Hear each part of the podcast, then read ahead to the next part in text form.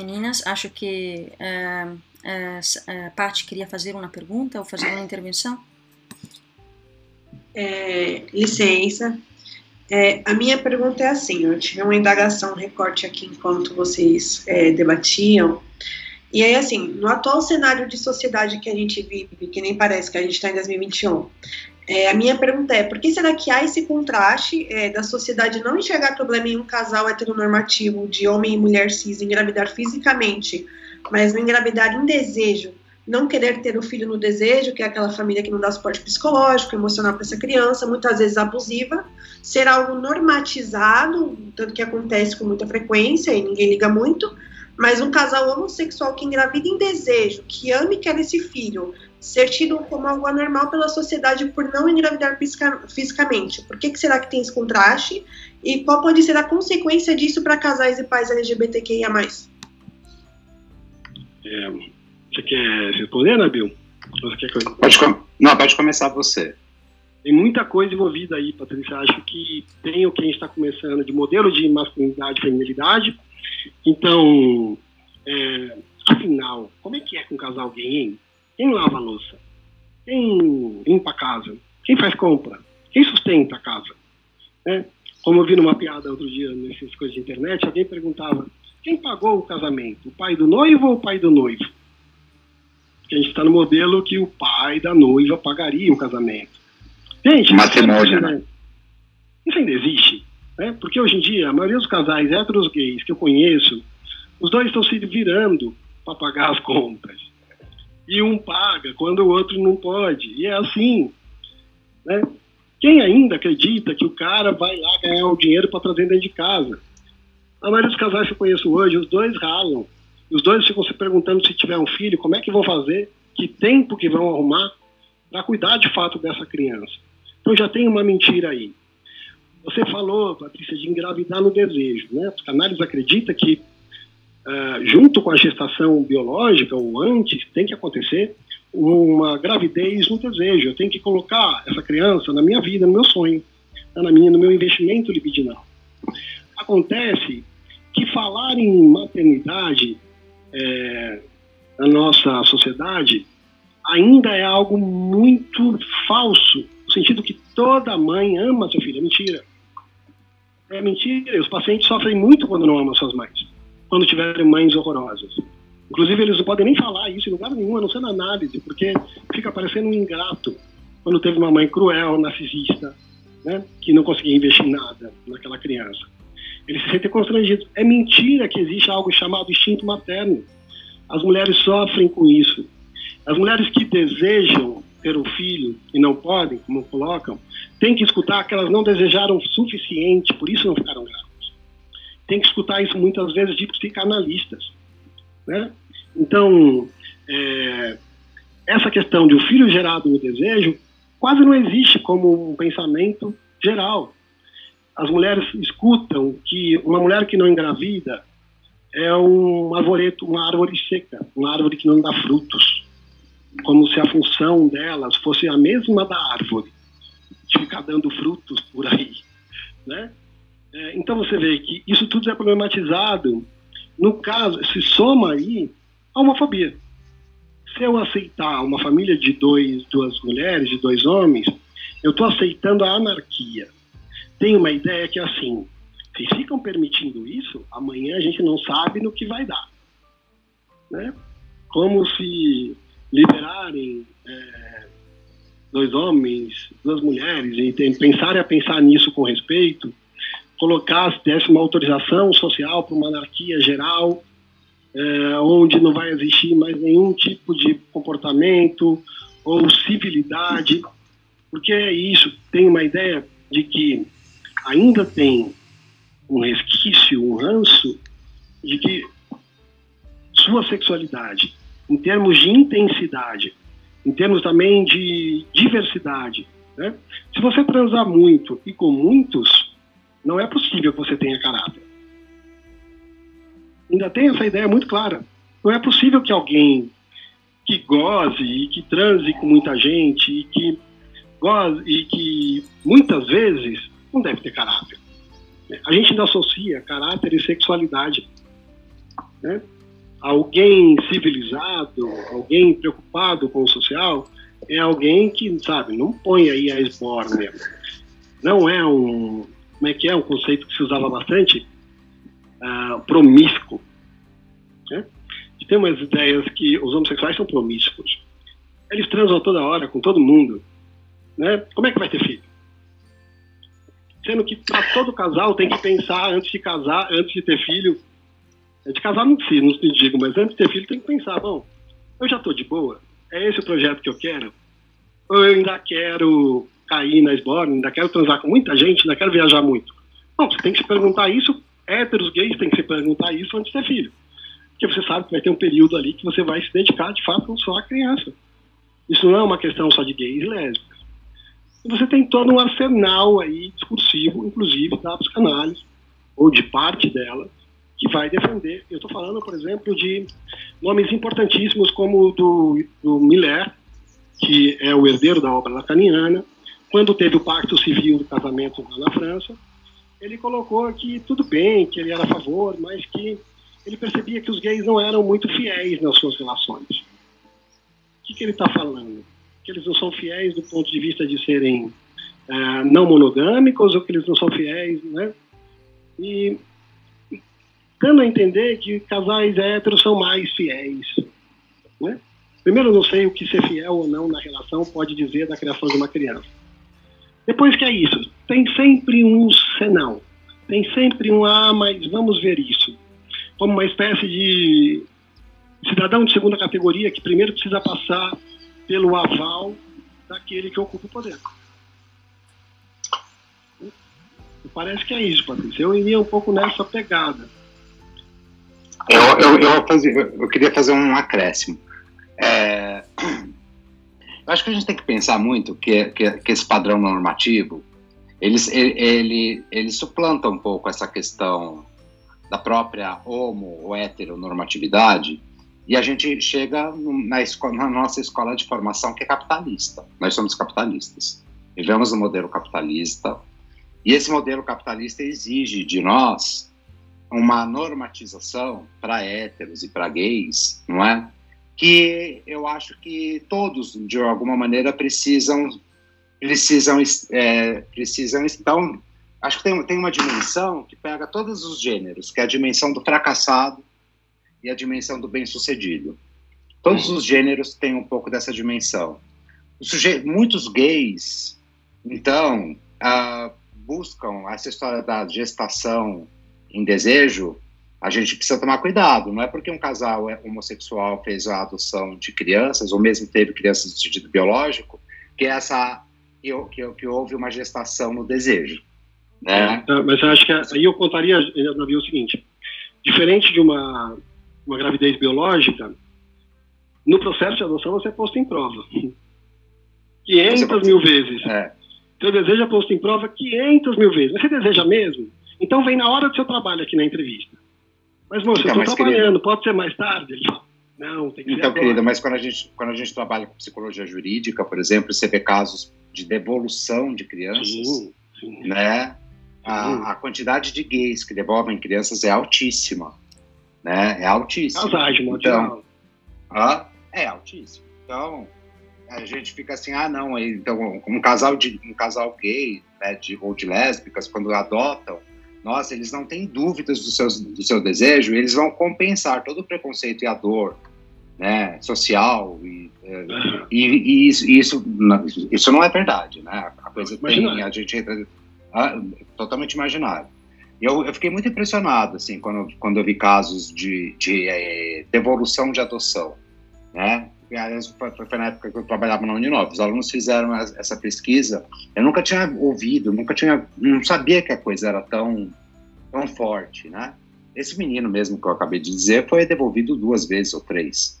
Então, eu acho que tem uma questão aqui que eu acho que é, é a gente a gente entra dentro de uma normatividade capitalista do bem-sucedido, de, de eu vejo, inclusive, na, no, nos modelos gays e lésbicas, assim, que muitas vezes precisam, até nas fotos de Instagram, Facebook, etc., mostrar que, olha, eu sou gay, eu sou lésbica, eu sou sei lá o quê, mas eu não sou nem um pouco diferente de você no sentido normativo, e não no sentido de, de subjetivo, no sentido daquilo que querem, né, nas escolhas que fizeram, né, nas demandas que possuem. Não, eu sou normal, eu sou igualzinho a você. Uhum. A diferença, né, aquele Carlinhos Maia faz exatamente isso. Ele, uhum. ele é um gay conservador. Eu sou, eu sou acusado disso também. Eu sou acusado disso também. Sou acusado de ser muito padrão. É, mas é só de dia isso, é eu não publico as fotos da noite. Olha, querida, em termos de ser padrão, eu me considero o mais padrão. E eu não faço nenhum tipo de militância, eu não levanto bandeiras.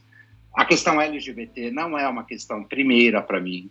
É. Inclusive, eu sou bastante criticado por isso. Eu acho que a questão de gênero, para mim, é uma questão fundamental, mais do que a questão LGBT. Até porque os desejos não são estanques, então eu não acredito que um homo, um hétero, um bi. Isso é o próprio Freud, a própria. A, a, a, a, a, a fundação da psicanálise. Exatamente. A fundação da psicanálise. Sim, acho é. que tem uma coisa que. Se tem uma coisa que o Édipo mostra, é que em todas as suas conjunções possíveis, intersecções possíveis, entre identificações, escolha de objeto, modo de gozar, tem uma coisa que, o Édipo mostra, é que no final você vai ter um sujeito singular. Né? Uhum. A frase do Lacan, ninguém deseja igual a ninguém, é a máxima. Assim, ninguém deseja igual a ninguém. A própria, a própria classificação LGBTQ, bom, essa própria classificação, ela é dada no sentido para formar grupos políticos, né? Uhum. grupos de militância política, e tá tudo bem, né? Eu espero que um dia ela não faça mais sentido. Por enquanto ela faz, um país extremamente homofóbico, ela faz sentido. Porque, olha só, quando, brincando um pouquinho com você, quando você fala assim, eu mesmo não sou um padrão, eu acho que paradoxalmente eu é como se a gente busca. Eu sou, é, não, eu, eu sou, sou padrão. padrão. Eu sou padrão? Não, eu sou padrão, eu não sou padrão, significa então que existe, contra, em contraposição, um padrão ou um não padrão dentro do universo gay, ou dentro do é, universo sexual. Acusado, né? não é? E realmente, quando, às vezes eu vejo, às vezes eu estou na academia e eu vejo os, a, a, os gays chegando, a impressão que eu tenho é que saíram todos de uma montadora, né? É. E, e assim, fala assim, meu Deus, o que, que é isso? É um carro alegórico chegando. Né? É festa do Os gritos, os trejeitos, aquela coisa, aquela coisa estereotipada, chamar todo mundo de mulher, que eu também não consigo entender. Tem, tem, tem, tem, tem, tem um padrão na linguagem, tem um padrão, tem um padrão até nas gírias, né? Tem, tem um padrão, etc. Né? Eu fico pensando que às vezes a gente acaba adotando o não padrão como padrão e acha que não é padrão, né? Então, a história do padrão, para mim, é outra questão bastante emblemática. Eu não sei o que é padrão. Eu acho que a gente precisa ter uma apresentação neutra. Eu, eu tenho uma apresentação neutra. Eu me esforço muito para. Eu gosto da diversidade. Eu gosto da de diversidade. É. Eu gosto muito de ter uma apresentação neutra. Eu não gosto que as pessoas me identifiquem como alguma coisa sem, sem, sem saber quem eu sou. Né? Eu, desisto, eu desisto de tentar. Ela pensa que é. Todo mundo acha que você é machão, querida, ainda mais com essa barba. Imagina. Cara. Ninguém tá super, cara de, super cara de machão comedor. Super ah, cara, pessoal. É. Olha, Nossa, o podcast. A gente tá saindo, a gente tá saindo. Não, pode ficar tranquilos aqui. Infelizmente, eu vou precisar encerrar a conversa. Nós também, a gente... nós também. Ah, a gente tá ah que pena, Sara. Ah, obrigada. E É, eu acredito que eu e as meninas nós nos sentimos muito honradas de ter tido essa discussão com vocês. É, eu anotei várias coisas, inclusive. Deu tempo. É, de ficar assim, super inquieta. E é muito louco a gente escutar isso vindo de vocês e o quanto isso deixa a gente meio inquieta em relação a o quanto a, a heteronormatividade imposta, ensinada e construída socialmente, culturalmente, atravessa o nosso desejo. E a gente ter noção disso é, tipo, meio assustador. Às vezes a gente acha que não, a gente é tudo, tipo, descontraído, gente, tudo desconstruído. Não, mas na verdade a gente tem, né? Quando a gente menos vê, a gente já tá colocando os gêneros em duas caixinhas e separando a galera. Você vem para cá, você vai para lá, você fica no centro. Então eu acredito que essa discussão deu pra, meu, dar uma visão assim bem geral do, do, quanto é complicado, né? Tipo, a sexualidade, a identidade, a gente, as funções que são atribuídas pela gente, socialmente, culturalmente. Então, a gente só tem a agradecer mesmo, em nome de toda a equipe da LAP, e dizer que vocês são os homens da minha vida inteira. E eu acredito que seja isso. Tem alguma coisa para falar, meninas, em relação ao. Não, acho que foi discutido? Ah, pra eu, falar teria um monte, né? Mas. É, então. É isso que eu ia falar. Eu acho que esse assunto é um assunto que dá muito pano pra manga, assim. A vontade de chamar o Anderson e o Nabil pra um botequinho, uma cerveja e ficar falando. Inclusive, se quiserem, tá? Depois da pandemia. Super aberto. Eu, eu, queria colocar que, primeiro, essa é um pouco nossa intenção aqui, é fazer uma conversa mais fluida. É, no sentido de não, não trazer muitas refer super referências acadêmicas, sustentar em obras. Era mesmo aqui uma fomentar provocações, colocar algumas posições, mas mais próximo de um boteco do que de um congresso. Mas foi ótimo, foi ótimo. Nossa, foi. Eu tô toda arrepiada.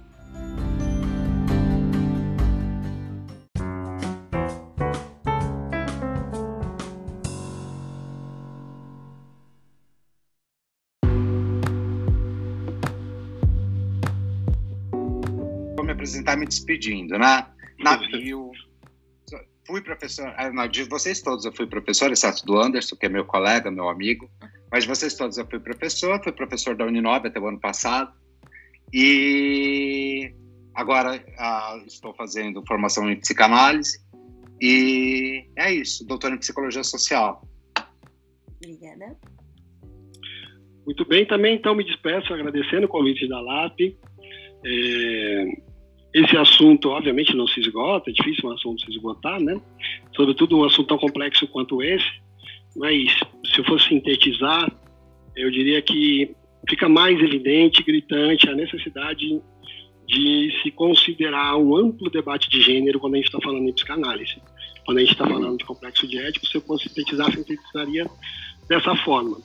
E acho até irônico a gente falar em ético na família LGBTQIA+, porque é, hoje em dia, eu conheço poucas famílias que não tenha uma dessas siglas na sua composição, de modo que não existe uma família LGBTQIA+, e outra longe disso, né? Todas se olharem bem, vão achar lá. Se você ainda não tem o LGBTQIA+, na sua família, talvez seja você, né? Pense nisso. Então, meu nome é Anderson Schindler, sou professor da Uninove, sou psicanalista também de consultório e estou uh, nas disciplinas agora, bom, todas as disciplinas de psicanálise do curso, também sexualidade quem tá, quem, de gênero. Quem dá, quem dá aula de sexualidade de gênero agora, Anderson? Uh, aqui, aqui, na, aqui na área, eu, eu tenho problema um pouco com o nome dela, aqui na Chinária? Chinária? É, Chinaira. Chinaira, que é incrível, ela é ótima. China... Isso, a, a Bárbara também. Você. A Bárbara. Quem é a Bárbara? A Bárbara Professora é de Canário. Ela não é do meu tempo, ela, ela entrou agora, né? Acho que sim. Eu tive é, sorte porque eu fiquei com o Anderson dois semestres. O semestre passado foi sexualidade de gênero, esse semestre pesquisa em psicanálise. Isso. Então, estou eu lá desvirtuando, subvertendo, colocando esses alunos para serem uh, militantes, esquerdopatas, é, para irritar a sociedade. É isso que eu faço na vida. Para serem subversivos, todos nós somos subversivos. Bom, Queridos, um beijo no coração de vocês. Obrigada. Muito obrigado pelo convite. Muito honrado. Nós agradecemos. Foi em ótimo. breve nos veremos. Em, em, breve a gente marca encontros que não sejam nesse formato, que eu não aguento mais. Por, por favor, né? por favor. Eu acho que é o mínimo, né? Depois dessa conversa. Agora que o senhor é. não dá mais aula pra gente, o senhor tem obrigação de sair com a gente pra tomar alguma coisa. Ah, e Ficar Anderson, aproveitando, eu não sou mais sua aluna, então a gente pode se trombar. É isso. Isso. então, gente, o Anderson é facinho, não precisa de essa história de ai pra trombar com trombar com ele é quebra, Não quebra o encanto, mantém como Não, deixa sonhar, me deixa sonhar um pouco. Não quebra o encanto, mantém aí como se fosse difícil. Beleza, Beijo, então. pessoal. Beijo, beijos, muito obrigada, gente. Beijo, obrigada, né? Beijos, beijos. Tchau. tchau.